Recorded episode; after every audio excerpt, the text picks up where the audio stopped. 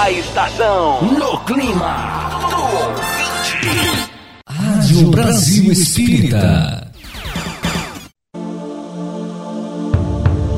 Você está na primeira web rádio espírita de Alagoas. Iluminando consciências. Rádio Brasil Espírita. Nós hoje temos prazer, no centenário do Jeff, do Grupo Espírita Fé e Esperança, de recebê-los em nossa casa para mais uma noite em que poderemos, além das nossas orações e vibrações, também ouvir a nossa amiga, a nossa irmã, a nossa querida Horaci, que eu convido para estar conosco. Horaci é tririense, não só de coração, mas também por ter nascido em Três Rios. Atualmente em Cabo Frio, porém, neste momento, ela está na terrinha, com todo amor e carinho para nos falar sobre Mãe Ritinha. Seja muito bem-vinda, esteja sempre em nossos pensamentos e corações.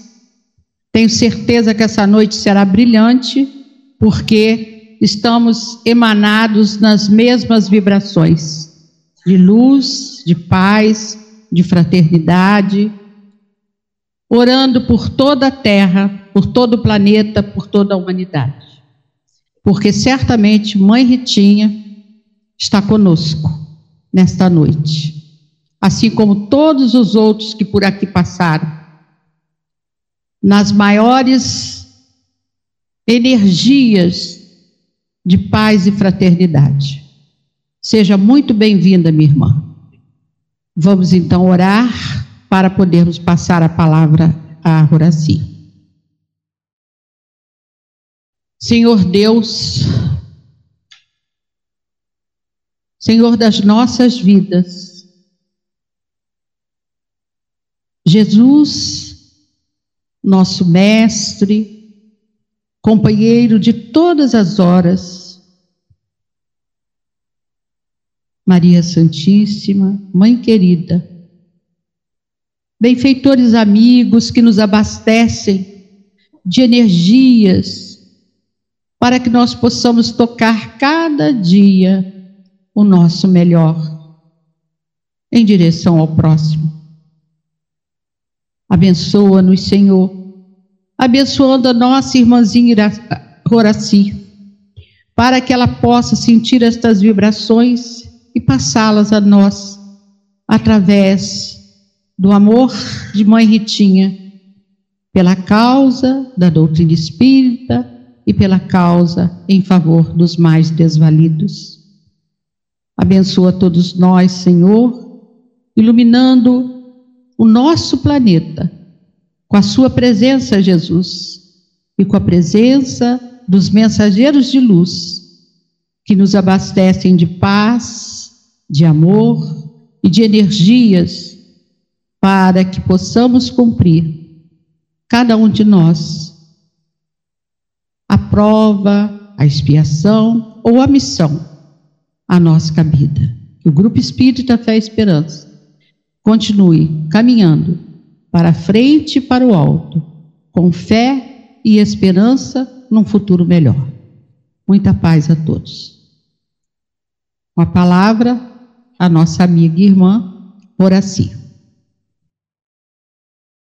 Obrigada. Boa noite.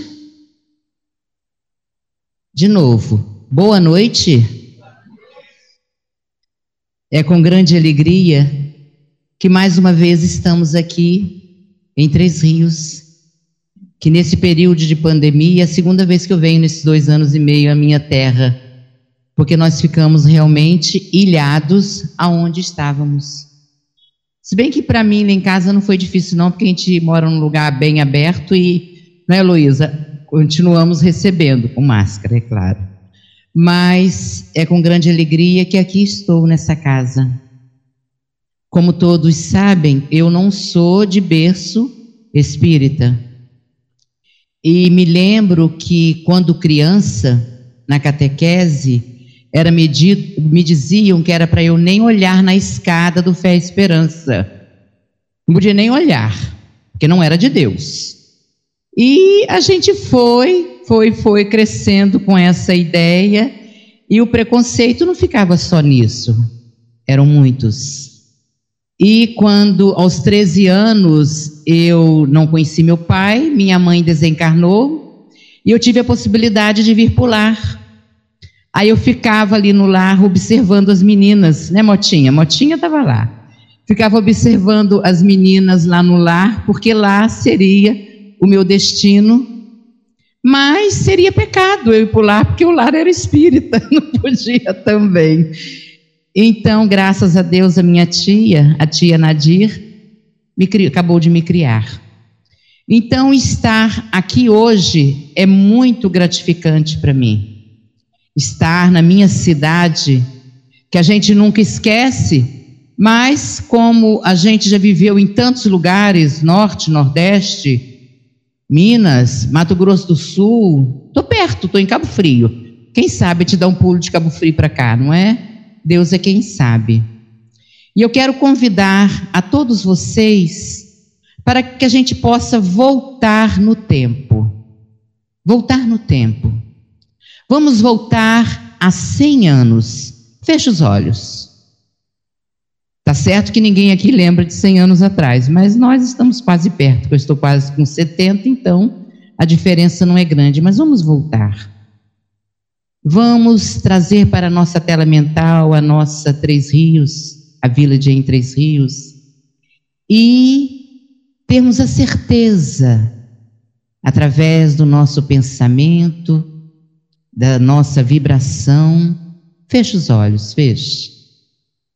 Eles estão chegando aqui, como disse a querida Graça, com certeza estão, e nós podemos comungar com eles aqueles bandeirantes da doutrina dos espíritos que trouxeram há 100 anos, em meio a tantas dificuldades, a tantos problemas, muitos desafios. Vamos imaginar quantos desafios, quanta luta para que hoje nós tivéssemos esse lugar. Nós não fazemos ideia nós não fazemos ideia como esse lugar, essas paredes estão imantadas com a vibração, com a energia, com o amor de Deus, porque todos estamos sobre o olhar de Deus e velados por Jesus. E nós aqui, com todos esses bandeirantes da doutrina dos Espíritos, que fincaram aqui a pedra fundamental da nossa casa, do nosso fé e esperança. Hoje me foi pedido de, é, sobre uma pressãozinha que eu conversasse, que nós conversássemos sobre Mãe Ritinha, Rita Cerqueira. Eu acho que a maioria de, de todos que estão aqui, dos dois planos da vida, ela, obrigada, Mãe Ritinha. Nós, nós sabemos, vocês também conhecem a biografia de Mãe Ritinha. O que é o motivo da minha palestra de hoje é homenagear, conhecer, reconhecer tudo que Rita Cerqueira fez e realizou. E trazer uma base doutrinária sólida, consistente, para que a gente possa reconhecer e dimensionar, dimensionar a importância do amor, do carinho, da dedicação que Mãe Ritinha viveu para com a população da vila em Três Rios e de Três Rios. Vamos tentar passar para vocês o que percebi na minha pesquisa. A envergadura moral de Mãe Ritinha na peça, a doçura, a bondade dessa mulher. E assim, reconhecermos a importância para o movimento espírita da época e o exemplo deixado por você, Mãe Ritinha. O exemplo que você deixou para todos nós. mulheres que lutamos. Nós fazemos ideia da sua luta, viúva, com seis filhos, porque um tinha desencarnado, viúva no início do século passado. Se eu que nasci em 54 passei pelo preconceito, muitos preconceitos, imagine Mãe Ritinha. Mas ela ficou forte. Ela ficou forte. Não vou apresentar para vocês particularidades da vida de Mãe Ritinha. Vou apresentar, sim, fases. Escolhi algumas fases da vida dela, de suas falas. Conversaremos de uma forma doutrinária sobre as falas de Mãe Ritinha, baseando no Evangelho de Jesus, com dois ou três fatos que nos convidam a promover em nossos corações as mudanças necessárias, as mudanças necessárias sobre o nosso ponto de vista, o que viemos fazer aqui no planeta. Ninguém está aqui de férias, ninguém. Nós somos reencarnacionistas, nós sabemos que estamos vivendo o efeito da lei, vivendo o efeito da lei de causa e efeito. Nós sabemos que o Pai nos olha, cada vez que aqui chegamos, zero bala, limpinho, limpinho. Por quê? Mas eu não tenho problema de outras encarnações? Temos. Mas só que está entregue à lei de ação e reação. Deus, como um pai que não julga, que não condena, espera, faz o que você quiser fazer. Faz o que Mãe Ritinha fez. Faz o que os bandeirantes fundadores dessa casa fizeram. Faz o que Madre Teresa de Calcutá fez. Faz o que irmão Dulce fez. E quantos exemplos nós podemos dar de pessoas contemporâneas a nós que realizam tantos feitos? Então, o que a gente pode compreender que a lição, as lições que nos convidam à prática do amor para conosco e para com o próximo. Porque se eu entendo isso, se eu não fico presa aos meus equívocos, aos meus anteontem, aos meus ontem, e sim eu encaro adiante, eu encaro a frente, eu encaro a vida como uma oportunidade de crescer, de evoluir e não ficar presa lá atrás. Porque se nós ficarmos presos atrás, nós vamos desenvolver enfermidades terríveis, não é verdade? Então, lições que nos convidam à prática do amor para conosco e para com o próximo, buscando-nos o consolador prometido por Jesus. Chegamos lá. No capítulo 10 do Evangelho segundo o Espiritismo, item 18. A gente tem, está aqui, está em mim, está em você, está em nós. Se queres saber o que foi ontem, observa as suas tendências e as suas aptidões de hoje. Ponto. E eu não vou ficar presa a isso, mas eu tenho que entender.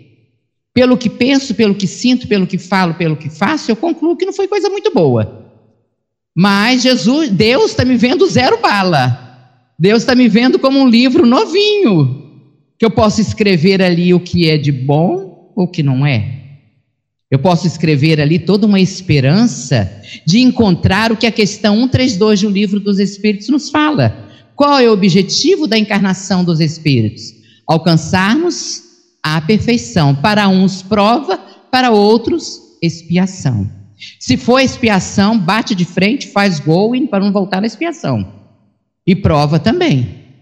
Ainda mais nós, espíritas, que temos a compreensão que temos, o entendimento das obras da codificação, o entendimento da lei de ação e reação, o, o entendimento da lei de perfeição tudo isso que a doutrina nos liberta das amarras de ontem. Imagine Mãe Ritinha desbravando um, três, um em Três Rios dessa forma. Com tudo que ela passou, pela doença que enfrentou, pelo processo obsessivo, até começar a trabalhar a partir daí, com a fala, com a caridade, enfim. Então, a gente tem más tendências a vencer. Temos. Claro que temos. Aqui não tem santo. Todos nós somos repetentes na matéria evolução. Ponto. Todos temos tendências a vencer. Defeitos para corrigir. E muitas vezes ficando de castigo. O, o, o Jesus, que é o nosso pastor, ele nos convida, como o pastor convida as ovelhas a virem ao rebanho. Jesus convida. Vem, e ele disse que nenhuma ovelha ficaria perdida. Quando ele chama a ovelha pelo nome, porque ele nos conhece pelo nosso nome. O pastor conhece as ovelhas pelo nome. Vem cá, branquinha, vem cá, marronzinha, vem cá, Lulu, por aí vai. Ele nos chama pelo nome. Vem, Horaci. Vem, Fulano. Vem, Fulano. A gente não vem a partir de tudo que já conhecemos. Aí o pastor manda quem buscar a ovelha perdida? O cachorro. O pastor tem sempre um cachorro com ele, que caça ovelhas. E o cachorro late. A dor vem. O cachorro late. A ovelha faz-se de desentendida. Aí o cachorro faz o quê? Morde. Aí é expiação. Morde. Então, no primeiro chamamento à prova, vem. Porque senão ele vai morder o calcanhar. Aí vem expiação. Então, defeitos a corrigir, hábitos milenares para modificar. E nós nos vamos nos reconhecer pela tentativa de nos tornarmos melhores a cada dia. Isso está no capítulo 10, item 18 do Evangelho. Hábitos milenares para modificar. Se somos reencarnacionista, essa deve ser nem sei quantas mil encarnações tivemos, temos muitos hábitos. Eu não preciso procurar ninguém para falar comigo. Ô Luiz, qual é o meu hábito que eu tenho que corrigir? Eu sei. Nós sabemos. Mas nós estamos zero bala para Deus. Estamos. Estamos. E Ele confia, Ele sabe. E ele não condena, como nós falamos, e ele também não absolve. Está lá gravado. Aí a gente volta diante das tendências, dos defeitos, dos hábitos milenares, a gente traz no nosso corpo perispiritual o efeito de tudo isso. Aí já não está zero bala. O que sinto, o que penso, o que falo, o que faço, vai materializar no meu corpo físico. Aí nós vamos encontrar as mazelas. E isso é óbvio, não tem como fugir. Todos nós, segundo a questão 133 do Livro dos Espíritos, todos são criados simples e ignorantes. E se instruem mais nas lutas, nas tribulações da vida quando nós passamos a habitar o corpo humano, Deus nos deu a razão para escolher, para resolver. Deus colocou em nós a imaginação. Eu tenho a capacidade de imaginar o que eu quero para mim. Está em mim, isso há milhões de anos atrás. Deus colocou em nós as nossas virtudes. As virtudes estão em nós. Deus não colocou os vícios em nós. Por essa invigilância que a gente passa a valorizar os vícios, abafando as virtudes que estão em mim. Porque eu vou exaltando os vícios. E qual é o mais importante de todos? O egoísmo, o orgulho, a vaidade. A fome é resultado do orgulho. O preconceito é resultado da vaidade. Eu sou melhor. A minha família é assim, assim, assado. Então a gente tem que observar que nós temos que ir matando de fome os vícios que nós estamos criando há milênios, que vêm em nós como tendências, como defeitos, como hábitos. E é tudo normal. E vem alguém me dizer que não é normal é tudo normal. Mas Deus ainda olha para mim como uma folha em branco. Nós é que temos que entender. Conhece-te a ti mesmo. Isso não está na responsabilidade do meu pai, da minha mãe. Tá certo que eles nos mostram o caminho. Eles estão como pai e mãe para nos educar, para nos mostrar o melhor caminho. Mas seguir a trilha é Minha responsabilidade. Não vou botar culpa no meio social que eu vivo, no país que eu vivo, no mundo que eu vivo, porque nós estamos no lugar que os nossos pés nos colocaram, vivenciando as situações que nós construímos para nós e vivendo com as pessoas que colocamos em nossas vidas. Logo, aquele que pisa o nosso calcanhar é porque nós merecemos. E ainda tem um agravante nesse momento da prova e da expiação. Os nossos grandes desafios, os nossos grandes desafetos, os nossos grandes inimigos estão na nossa consanguinidade. Por isso, mãe que não quer saber de filho, filho que não quer saber de mãe e pai, irmãos que brigam por qualquer motivo. Então, os nossos grandes desafetos estão na nossa consanguinidade. Como se não bastasse, vão se estender a nossa afetividade, vem como marido, esposa, sogro e sogra. Só isso, uma delícia. Uma delícia. Então não adianta fugir, porque se eu fugir, eu vou estar esticando para outra. E correndo o risco do cão vir morder meu tornozelo. Não é verdade? Então, é isso, isso é muito simples. Mas é verdade. Não somos coitadinhos. Ninguém vai se colocar na posição de coitadinho. Porque não somos coitadinhos, nós somos estoicos. Porque se fôssemos coitadinhos, não estávamos na doutrina dos espíritos. Não estávamos aqui voltando a 100 anos e reconhecendo que somos responsáveis, não somente pela minha casa mental, pelo meu mundo íntimo, mas pela minha casa que eu vivo nela, pela minha família, pelo meu município, pelo meu país, pelo meu mundo porque tudo que vive à minha volta é efeito da minha psicosfera, é efeito das coisas que faço. Entendeu? Então eu passo uma vida brigando com governante, brigando com professores, brigando com A, B ou C, sem entender que eu faço parte desse contexto. Não é assim? Então as virtudes existem. E nós pegamos uma primeira, um primeiro fato o primeiro fato muito lindo de Mãe Ritinha é o que nós falamos. Nós vamos conversar sobre a parte. Gostou, meu bem? Nós vamos conversar sobre a parte doutrinária do que ela fez. Então, nós pegamos três fatos. O primeiro, ela diz o seguinte para Josefa: gostei muito da peça teatral. Entristecendo-se desesperadamente, empobrecerá o seu estado de espírito. Olha o que a tristeza pode fazer conosco.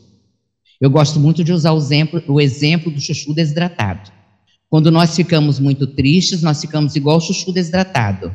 Que acontece com o chuchu desidratado? Ele só tem água. Quando ele desidrata, perde a água, não fica nada, não é? Então, entristecendo-se desesperadamente, ela falando com Josefa, empobrecerá o seu estado de espírito. Assim, não poderá entender as respostas do Criador. Porque a tristeza a tristeza faz a gente ficar lá embaixo. A gente não vê o brilho. Não tem as pessoas tristes, não tem brilho nos olhos. Não tem. Nós trazemos em nós o DNA de Deus, as virtudes que Ele colocou em nós, o, as, as coisas difíceis que passamos, pelas quais passamos aqui, é resultado da nossa liberdade. É o que nós estamos conversando, por isso esse início que nós estamos falando. Ah, Deus me castigou, Deus não é pai, Deus é padrasto, eu não mereço essa vida, o mundo. Não. Isso, então nós fomos, diante do que ela falou, vou repetir, entristecendo-se desesperadamente, empobrecerá o seu estado de espírito, assim não poderá entender as respostas do Criador. Aí nós fomos no capítulo 17 do Evangelho segundo o Espiritismo, esse capítulo nós temos que decorar ele todo, depois de decorar o pequenininho que é o 5. Sede perfeitos, Sede perfeitos, capítulo 17. E o que, que, que nos pede o homem no mundo? No item 10. Sedes alegres, sede contentes, sem tristeza. Eu posso estar passando pela maior dificuldade da minha vida. Sepultei o corpo do meu filho, como vocês sabem, com 21 anos, né, Márcia? Com 21 anos. E quem me conhece sabe que eu sou uma pessoa feliz. Sou. Ou não é, Ângela? Pessoa feliz. Sede alegres. Sede contentes. Otimistas.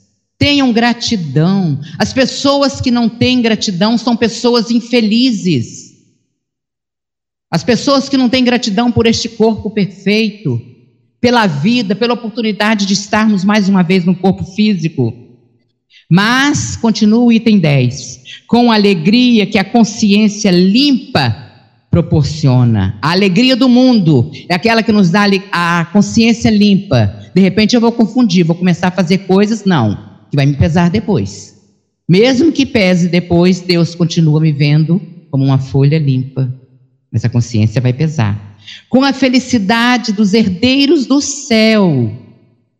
Nós somos herdeiros do céu, herdeiros de Deus, do Pai. O que nos espera, a perfeição. Fomos criados para isso. Fomos criados para a perfeição. E contando com a esperança da aproximação da herança que o Pai nos ofereceu. Nos tornarmos perfeitos, só isso. E ninguém faz por ninguém. Ninguém, ninguém faz. Então, com a tristeza, nós nos permanecemos negando tudo, amargurados e aflitos. A tristeza faz com que a gente negue tudo, que a vida possa nos mostrar de bom, nós negamos. O filho não são os melhores, o marido não é o melhor, a esposa não é melhor, a minha casa não é melhor, o meu carro não é melhor, a minha posição não é melhor, negando tudo. Negando tudo e não reconhecendo, não reconhecendo que o bom, o belo, foi feito para mim, independente do que eu tenho materialmente. Porque um dia todos seremos a música diz: anjos. Um dia todos seremos anjos, com asinha, quem quiser, ou sem asinha. Todos nós seremos anjos. Então, a negação, a amargura e a aflição, nada disso. E vai resultar da negação, da amargura e da aflição, as emoções, a angústia, a angústia, o abatimento, a pessoa abatida não vê o céu, não vê, porque fica de cabeça baixa. Olha a corcunda do Evangelho. A pessoa angustiada, ela não vê o céu, ela não consegue ouvir a natureza. Ela vai lá em Cabo Frio e acha a areia de Cabo Frio horrorosa. Entendeu? Acha aquele mar escuro, porque ela está vendo tudo em preto e branco. Está vendo tudo em preto e branco. Não é verdade? O abatimento vem, vem os conflitos. O que, é que eu estou fazendo aqui? O que, é que eu vim fazer aqui nesse lugar? Eu não gosto. Eu tive uma conversa hoje, essa semana séria com a minha sobrinha, que quer ir embora do Brasil. Não vai embora do Brasil, pelo amor de Deus, mas quer que vá. Então a revolta acaba revoltando-se com tudo. Se vai no médico, o médico não presta. A professora do seu filho não presta, o seu prefeito não presta, não consegue ver as coisas boas, o seu, o seu vizinho não presta, o seu marido não é o que eu queria, eu queria era o Alain Delon de 60 anos atrás, eu não queria ele, entendeu? Então é dessa forma. Eu vi a foto dele agora, meu Deus. Então a gente fica pensando, então a revolta coloca dificuldade em tudo. Dificuldade em tudo, tudo é difícil. Subir essas escadas, parabéns, graça pelo elevador que está chegando aí, ó. Mas não é para gente não. Então, coloca dificuldade em tudo. Hoje está fazendo muito calor, não vou lá, não faz esperança não. Ih, hoje está chovendo. E a Covid? E não sei o quê. Medo. Tem medo de tudo, tudo, tudo, tudo. Einstein nos conta uma história muito interessante que eu gosto de contar. Foram para uma caçada e levaram o cachorro. E foram embora e esqueceram o cachorro na mata. De repente, o cachorro viu aquele monte de ossos na sua frente. Ele raciocinava naquele tempo muito bem. Falou: Esses ossos estão aqui, o próximo vai ser o meu. O que aconteceu? E ele olha, estava vindo uma pantera enorme na direção dele. O que, que ele ia fazer? Se ele corresse, a pantera corria mais do que ele. Se ele parasse, a pantera pegava. Naquele momento ele não teve medo. Ele pegou e falou bem alto. O cachorro naquele tempo também falava. Falou bem alto. Essa pantera que eu acabei de comer estava uma delícia. A pantera ouviu e voltou. O macaco, vendo aquilo, foi lá e falou com a pantera: Dona Pantera, aquele cachorro está morrendo de medo da senhora. Ele não pegou pantera nenhuma. Ah, então eu vou comê-lo, agora eu vou.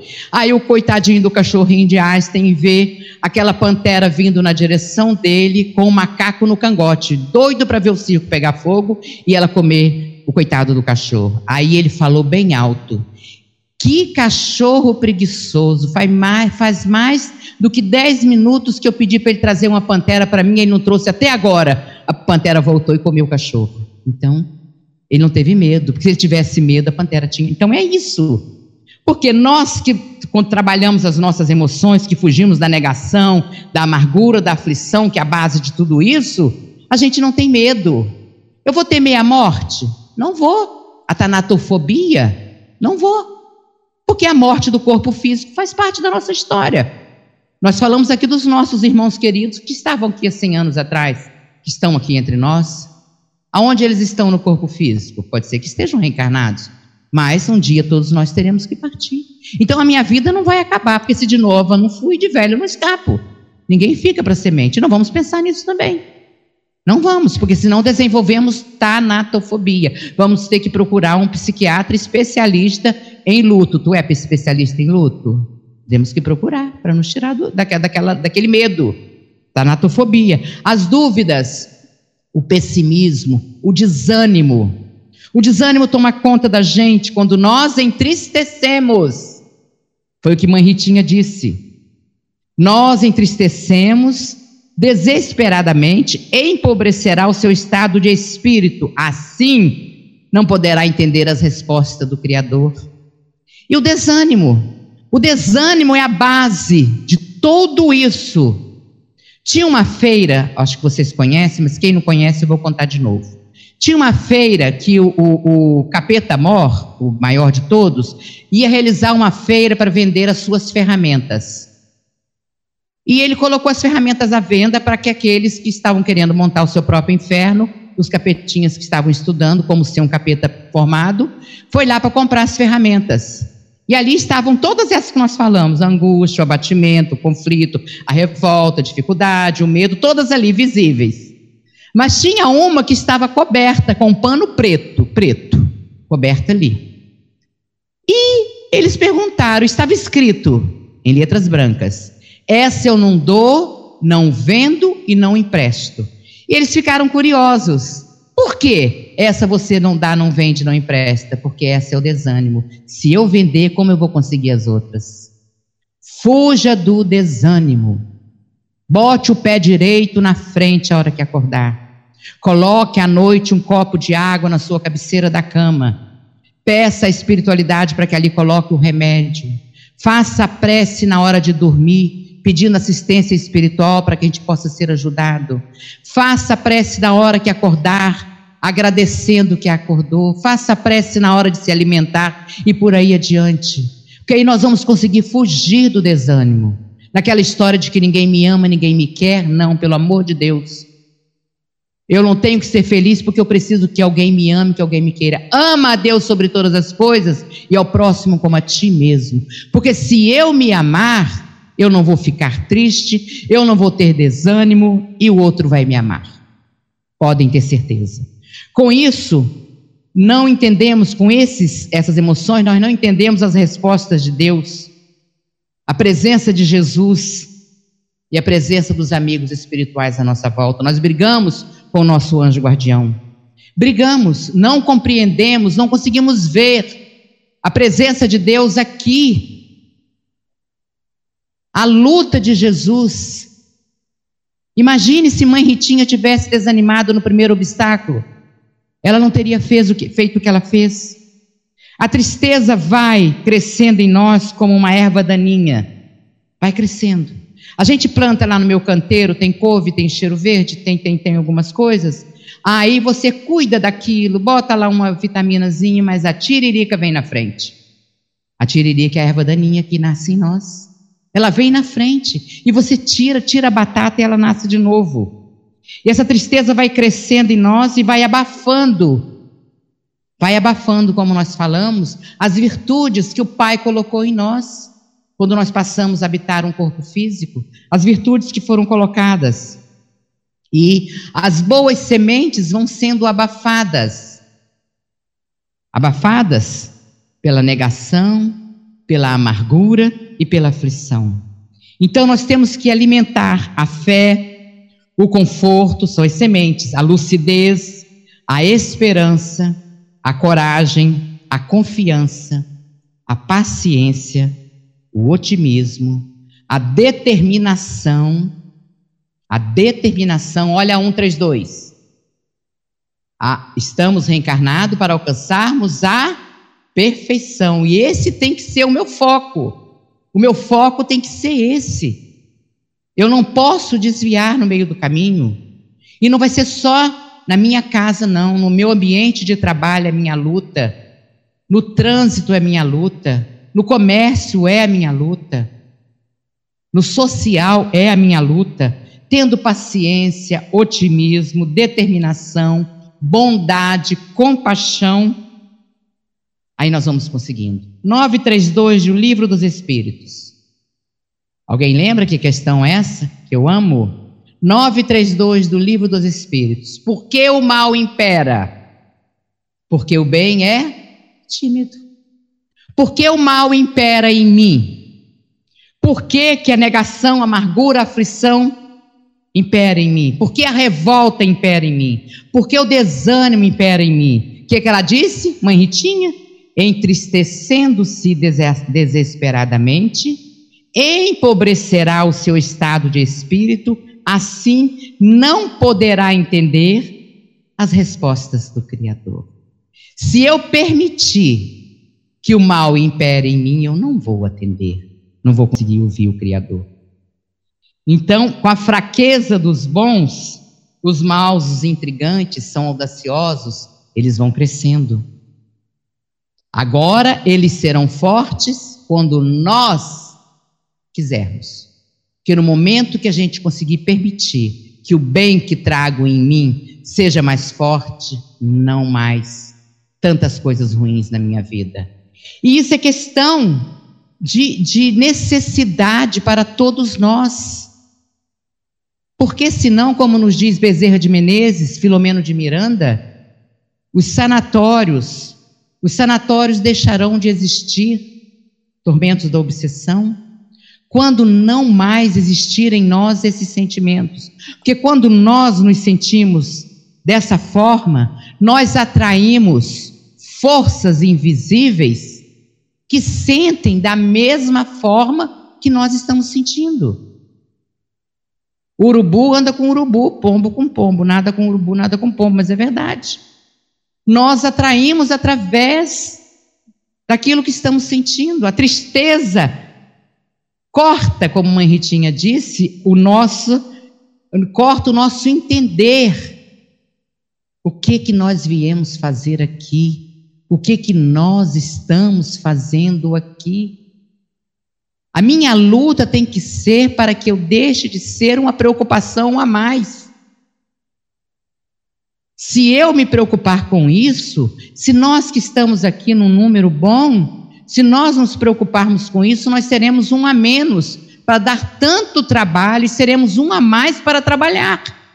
Porque na hora que eu modifico tudo isso, eu jogo, eu jogo à minha volta, na minha psicosfera, os sentimentos de luz as emoções de luz. Por isso que as pessoas abraçam uma e dizem assim, nossa, cruz credo está com a carga pesada. E abraça outros e fala assim, que bom abraçar, me passou uma coisa tão deliciosa. E é assim, nós realmente somos assim. Mas Deus continua nos olhando como uma folha em branco. O problema é meu. Mas eu passo por tanta dor. Muitas vezes falamos, eu passo por tantas aflições. Eu não aguento mais tudo que eu tenho passado. Eu não aguento mais as traições, Eu não aguento mais a desencarnação dos meus amores. Eu não aguento mais as perdas financeiras que eu tenho. Eu não tenho mais como pensar em outra coisa. Aí está um ponto.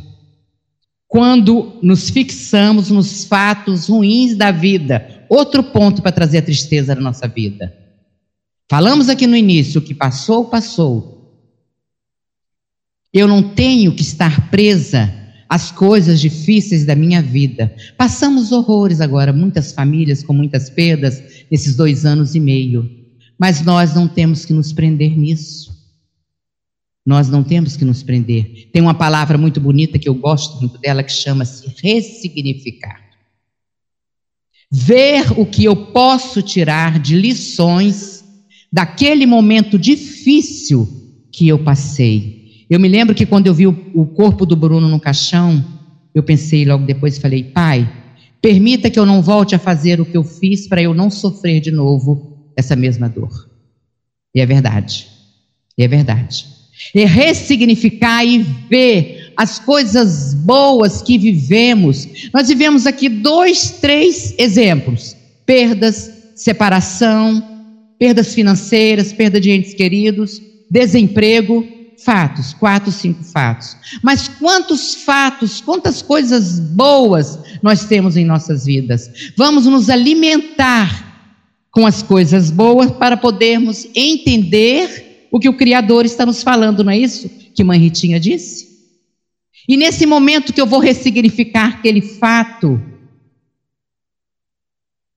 não vou de forma nenhuma o bicho feio vai me pegar. Não vai. Não vai. Agora eu tenho que me libertar. Me libertar. Me libertar das minhas amarras, do que me prende, do que me sustenta.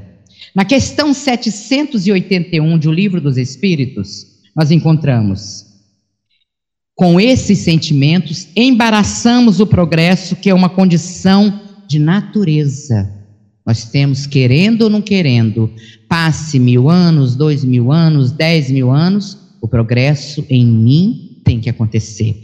Com esse comportamento, na nota de Kardec, na 781, embaraçamos o progresso, que é uma condição da natureza humana, e não está no poder do homem opor-se a essa natureza que é o progresso.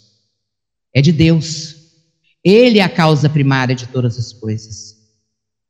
Ele é a causa primária. Então, esse progresso faz parte. O que, que eu vim fazer aqui na Terra? Volto a perguntar o que eu estou fazendo aqui. O que, que eu vim fazer? Dar um passo a mais para o meu progresso. O que eu vim fazer? O que eu estou fazendo? Aqui tem algumas lições. Fomos criados para a paz, para a alegria, para o belo e para o bom. Olha só, Fomos criados para a paz, não para a guerra. Para a alegria, não para a tristeza. Para o bom, não para o ruim. Para o belo, não para as coisas feias da vida. Quando eu assumo as outras situações, o que acontece? Eu estou andando na contramão. Se eu andar na contramão, o carro vai bater no meu e vai acontecer um acidente. Aí acontecem acidentes em nossas vidas. Depressões, síndrome do pânico, câncer. A tristeza, nós não fazemos ideia do que a tristeza é capaz de desenvolver em nossas vidas. Eu não canso de dizer, desde o momento que eu li isso de André Luiz, tomei como base a autoeliminação da harmonia mental pela não aceitação da dor. Nós estamos temporariamente no mundo de expiação e de dor. Então, que a gente possa entender isso. Fomos criados para a paz, para a alegria e para a dor.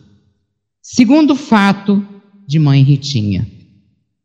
A leitura do Evangelho segundo o Espiritismo como o mais potente dos remédios.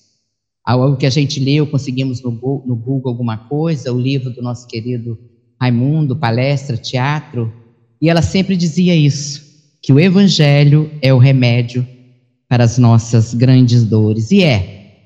Quando a coisa estiver feia, abra o evangelho. Abra. Que vem uma resposta. O meu é viciado. O meu é viciado no amar ao próximo como a ti mesmo. E então, servir a Deus é mamon. Olha, eu não quero mais isso. Vou lá, abro um outro, um novo. Vem de novo. Eu me lembro que Vitor, meu filho, uma vez abriu um livro desse. Nós estávamos é, tentando, eu, ele e o pai, resolvermos uma situação. Caiu uma lição. Aí, eu não me lembro qual foi a sequência. Ele falou: não, vamos abrir outro. Por sorte que são quatro, né? Vamos abrir outro. Abriu. Confirmou que caiu no primeiro. O terceiro confirmou que caiu no primeiro. Até que ele falou: não, vou abrir o último agora. Abriu. Se você não acredita, por que, que está abrindo? Por que, que está procurando? Foi mais ou menos isso que caiu. Ele falou: mãe, não tem jeito. não tem jeito. E é verdade. É o grande remédio. Remédio para as doenças que abate os lares e as famílias. Aqui nós estamos dando o lado doutrinário da fala de Mãe Ritinha. Quem não faz o culto do evangelho no lar, faça. E quem tem preguiça de fazer, pega o áudio lá que a gente está seguindo Jesus no lar, não é, Catarina? Jesus no lar todos os dias. Eu estou descobrindo esse livro outra vez, que maravilha. Entendeu? Então, nos lares, Vamos abrir as portas, agora então que nós estamos tendo essa live, fizemos tantas lives, graças a Deus, tantas lives, Jesus, a espiritualidade amiga, nós conseguimos nesse período, a espiritualidade de Deus em primeiro lugar, que nós levássemos as casas espíritas para nossa casa. Se quer uma live com fulano tá lá, com Beltrano tá lá, faz live para Londres, para França, para Paris, para os Estados Unidos, para África, para o Japão, eu estava conversando com um lá do Japão e falou o seguinte: que lá está começando agora, uma senhora com problema de obsessão, uma pessoa lá que dizia entender da doutrina, colocou essa pessoa amarrada debaixo de chuveiro, ela morreu afogada. E o espírito não morreu afogado, só ela, porque o espírito já estava morto no corpo físico. Então, a gente vai participando e vamos levando Jesus. Mas para isso é necessário que a gente abra a porta da nossa casa. Vocês conhecem a tela que estava faltando a maçaneta do lado de fora? A porta para ser aberta para Jesus tem que ser aberta por dentro. Então a nossa casa está sendo limpa, culto do evangelho no lar. Porque esse tipo de coisa leva as doenças aos lares e às famílias. E nós temos o culto do evangelho, o tratamento espiritual que as casas estão voltando, agora tem muito tratamento de desobsessão que estão sendo feitos pela internet passes aplicados pela internet. Nós temos agora isso tudo, eu tenho impressão, nós fizemos agora um encontro em Itaperuna com eu e mais duas pessoas e estávamos conversando justamente sobre como vai ficar. Vai continuar, uma vez ou outra nós vamos ter live, com certeza. Como que vai conseguir trazer Haroldo aqui? Vai ter que ser live, não vai? Entendeu? Então a gente vai perceber que isso vai continuar. Então, a doutrina nos oferece o Evangelho, a doutrina dos Espíritos, tratamento espiritual, passe, estudos, leituras edificantes, músicas edificantes, boa leitura. Quantos? Se não quer ler, volte a ler os romances. Volte a ler aqueles romances que a gente tem que ler quatro, cinco, seis vezes cada romance de Emmanuel. Leia novamente há dois mil anos atrás, mais duas mil vezes. Paulo Estevo, Ave Cristo e por aí adiante. Vamos ler outras vezes, outra vez esses livros. Agora a gente consegue eles também na internet. E tudo isso é recomendado para que a gente possa conseguir vencer vencer os obstáculos que nós colocamos em nossas vidas.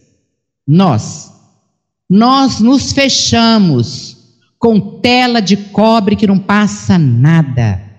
Fechamos os nossos corações para a alegria, para a ternura, para a fé, para a esperança, para o amor, para a justiça.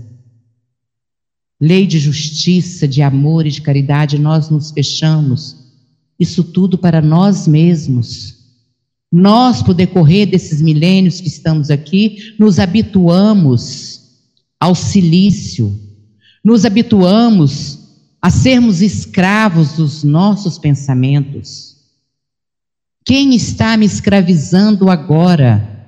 Quem está me escravizando agora? Que a gente possa prestar atenção nisso, vencer os nossos preconceitos em relação à opção sexual, em relação à cor de pele, em relação à posição social, em relação à cidade, em relação a trabalho. Aí eu peguei a terceira fala de mãe Ritinha. Maravilhosa, maravilhosa. Nós vamos falar do preconceito.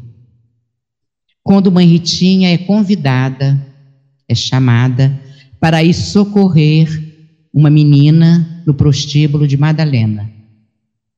Ela foi convidada aí. Veja só, início do século passado. Eu venci, eu passei por muitos preconceitos em relação à paternidade e outras coisas. Agora imagine ela. E qual é a resposta que ela dá? Quando fala, mas a senhora vai lá, naquele lugar? E ela responde: Não pouparei esforços para aliviar as misérias humanas não pouparei esforços para aliviar. Eu vejo ela falando isso com tanta tranquilidade que me dá vontade de chorar. Me dá vontade de chorar.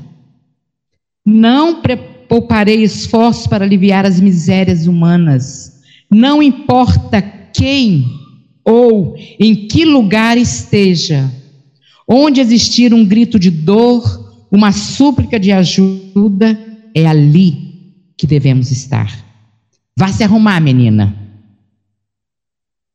A moça precisa de nós. Isso é muito forte. E nós que somos um ratinho fugindo da ratoeira, que não é o do, da, do que ganha bem, mas um ratinho fugindo da ratoeira, ainda temos preconceitos. Não serve para mim. Não serve para estar na minha casa. Não serve para isso, para aquilo outro.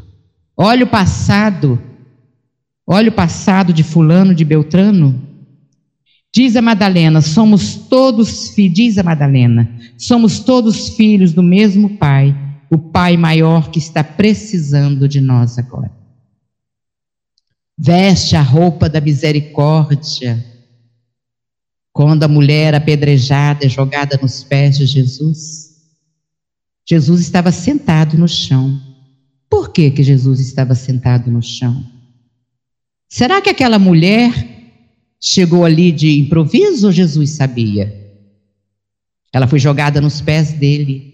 Essa mulher foi pega em adultério. Diz a lei que ela tem que ser apedrejada. A mulher jogada lá no chão. Mulher era lixo. Mulher, mulher era lixo. Se tivessem aqui 30 mulheres e 30 homens, seria considerado que só tinham aqui 30 pessoas. E ela foi jogada nos pés de Jesus. Diz a lei que ela tem que ser apedrejada até a morte. Se fosse noiva, seria expulsa. Como ela era casada, ela teria que ser apedrejada. E o que dizes o Senhor? Aí Jesus olha. Se Jesus disse: liberta essa mulher, ele seria apedrejado, porque ele estaria indo contra a lei. Aí ele nos diz a palavra do que mãe Ritinha diz aqui: não pouparei esforços para aliviar as misérias humanas, não importa quem ou em que lugar esteja, onde existir um grito de dor, uma súplica de ajuda, é ali que devemos estar. Vá se arrumar. Essa menina precisa da gente. Foi o que ela disse. E se Jesus diz a lei, ele iria contra os seus ensinos de amor e de misericórdia. E a mulher ali, a mulher ali no chão, na terra, e Jesus ali, sentado no chão. Aí ele olha aqueles homens, inclusive o adúltero, mas não trouxeram o adúltero, porque só quem adultera é a mulher. Quem é que estava com ela? Ninguém sabe, ninguém viu. E Jesus olha e diz: quem estiver sem pecado, que atire a primeira pedra. Eu teria tirado a primeira pedra ou não? Foram saindo um atrás do outro. Os mais velhos na frente, porque quanto mais velho é, mais pecado tem, mais erro tem, mais equívoco tem. E a gente vamos correr, em graça, porque a coisa tá. Vamos correr, vamos correr. Olha o cabelo branco, olha o cabelo branco. Vamos correr. Então eles foram saindo. Jesus toma aquela mulher pelas mãos, levanta junto com ela. Na hora que ele vai tomá-la pela mão, ela levanta o rosto. Quando ela levanta o rosto, qual é o primeiro? Quais são os par de olhos que ela vê? Os de Jesus. Por isso ele estava no chão. Se ele estivesse lá em cima, ele ficou como ela, ali. É assim que ele se coloca diante de nós. E nós continuamos folha em branco para Deus. É assim. Ele toma aquela mulher pelas mãos. Aonde estão os teus acusadores? Senhor, foram embora. Se eles não te acusam, muito menos eu. Posso, posso andar mais dez minutinhos só, Graça? Só mais dez minutinhos para concluir? Pode. E vai, não pode dizer não. vai e aquela mulher vá. Vá e não voltes a pecar. Aquilo que ela fez é questão dela. Jesus não condenou. Para Deus, para Jesus, ela continua em folha limpa. Está gravado, mas ela continua folha limpa. À noite, ela vai até onde estava Jesus e fala com ele, como nos diz Amélia Rodrigues, que aquele esposo, quando se casaram, ele era todo amor, era todo carinho, e logo depois do casamento ele começou para outra a vida fora de casa, com bebida, com mulheres. Não, Senhor, ela diz que isso justifique o meu erro, mas eu me senti abandonada. O, a ave de rapina, que era o jovem sedutor, bonito, me envolvendo, e eu cedi. Mas não me querem mais. Fui expulsa da minha casa, minha família não me quer. Posso ficar com o Senhor? Vá. Nunca estarei distante de ti. Sempre estarei contigo. Vá e o caminho vai acontecer. E ela foi. Encontrou um casebre na estrada de Jó, e lá ela entra naquele casebre, transforma aquela casa simples num lar, e acolhia ali aquelas pessoas que andavam por ali, precisando de uma conversa fraterna, como nos diz, não, mãe Ritinha, não pouparei esforços para aliviar as misérias humanas. Ela recolhia, ela, ela dava banho, as pessoas foram unindo-se a ela, transformaram num, num pronto-socorro, numa casa daquele caminho, recebendo as pessoas que passavam com fome, feridos, leprosos. E o adúltero, o que foi feito do adúltero? O adúltero, logo três anos depois do acontecido, ele foi expulso da cidade porque estava com problema na pele, confundido com lepra foi expulso da cidade e foi ficar na casa do caminho com os apóstolos, com Pedro, Tiago e toda aquela turma. Foi ficar lá. E naquela, naquela noite, dez anos depois, apresentam a ela um homem coberto de lepra, não enxergava mais. Foi trazido e ela foi cuidar.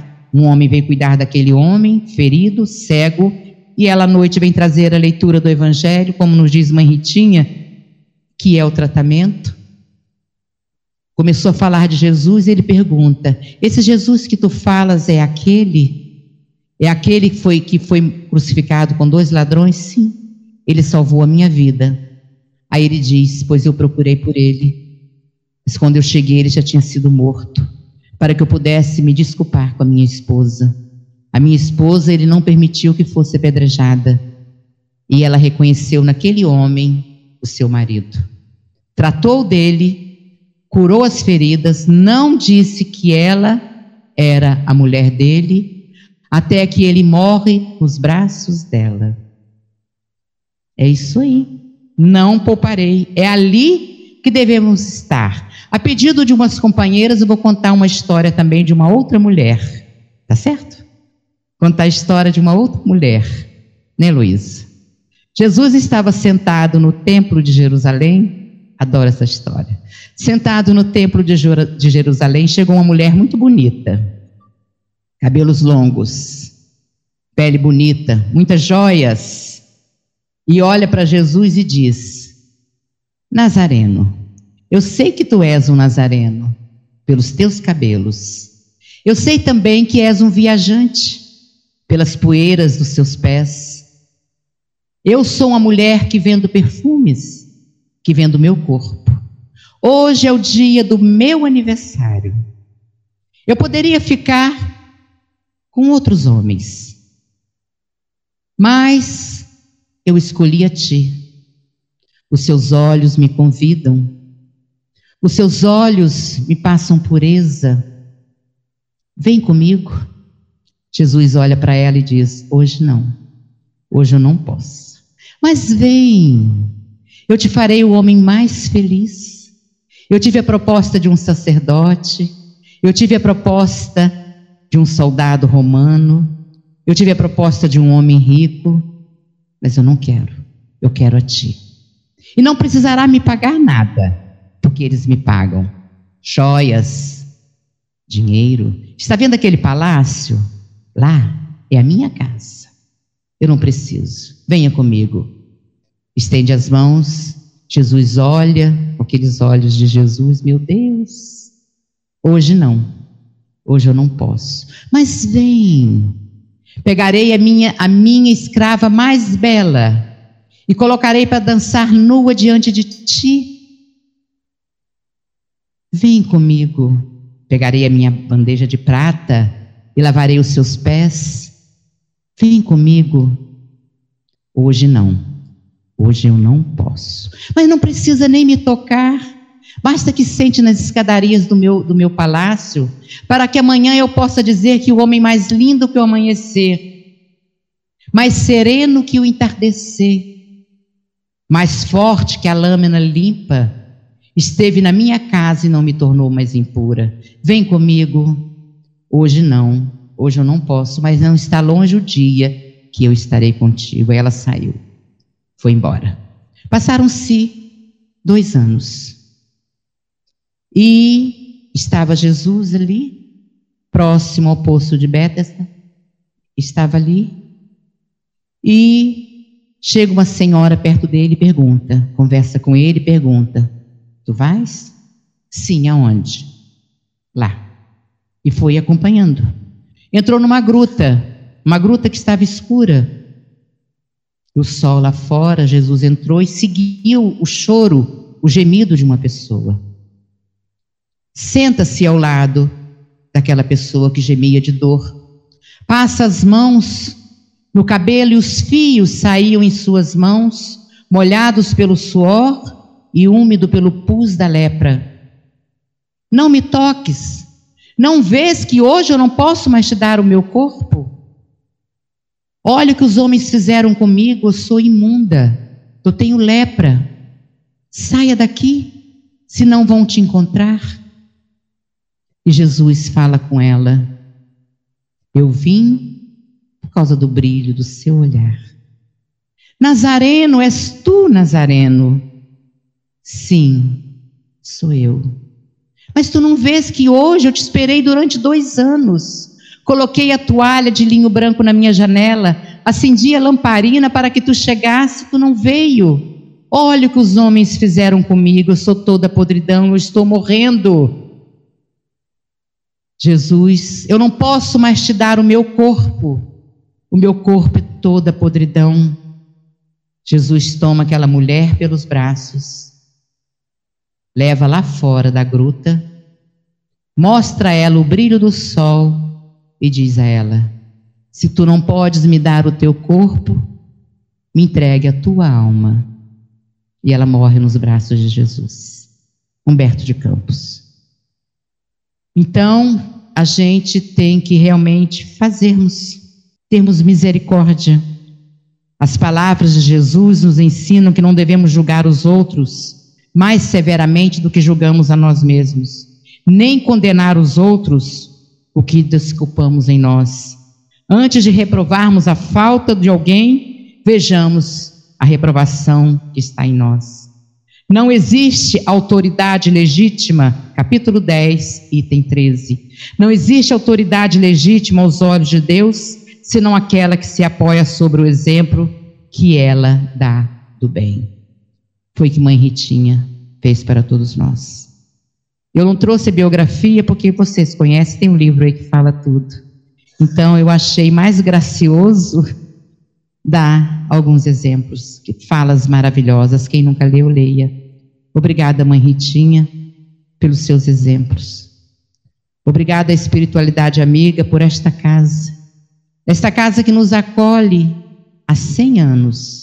Hoje ela está vestida de verde por fora, vocês observaram? O verde da esperança. E essa é a esperança que Deus deposita em nós. Essa é a esperança que os nossos bandeirantes do Espiritismo que estão aqui depositam em nós.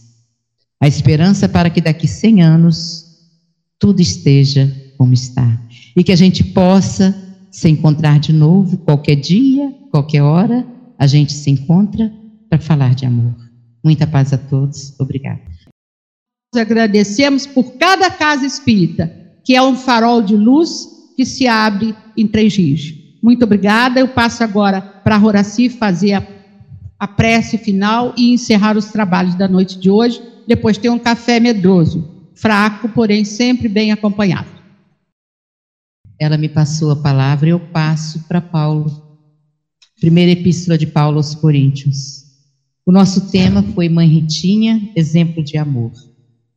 Ainda que eu fale todas as línguas dos homens e dos anjos, se eu não tiver amor, serei apenas como um bronze que soa, um sino que faz barulho. Ainda que eu possua o dom da profecia e saiba todas as ciências, ainda que eu possua o grau de fé que me permita mover montanhas, se não tiver amor, eu nada serei. Ainda que eu distribua meus bens para serem entregue aos pobres e meu corpo para ser queimado, se não tiver amor, de nada me adianta. E aí ele enumera as qualidades do amor. E é com amor que, com certeza, essa casa existe há 100 anos. 100 mil anos ela continuará existindo, pois que o Espiritismo é o futuro das religiões. Que Jesus nos abençoe. Obrigada, Pai, por essa oportunidade. Obrigada, Pai, de amor e de bondade, por aqui estarmos mais uma vez na minha terra querida Estou fora há quase 50 anos. Obrigada por respirar este ar. Obrigada pela presença dos bandeirantes da fé, do Espiritismo que aqui estão. Obrigada, Mãe Ritinha, pelo seu exemplo de abnegação, de amor, de caridade. Os seus filhos no seu trabalho de parteira. Ah, eles te agradecem de joelhos no chão pelo seu carinho, pelo seu amor. E eu te agradeço pelas suas lições. E em nome de Deus, luzes dentro a todos os lares da nossa Três Rios, a todos os lugares. Fique em paz. Que Jesus nos abençoe sempre. Muita paz a todos. Graças a Deus. Acesse www.radiobrasilespírita.com.br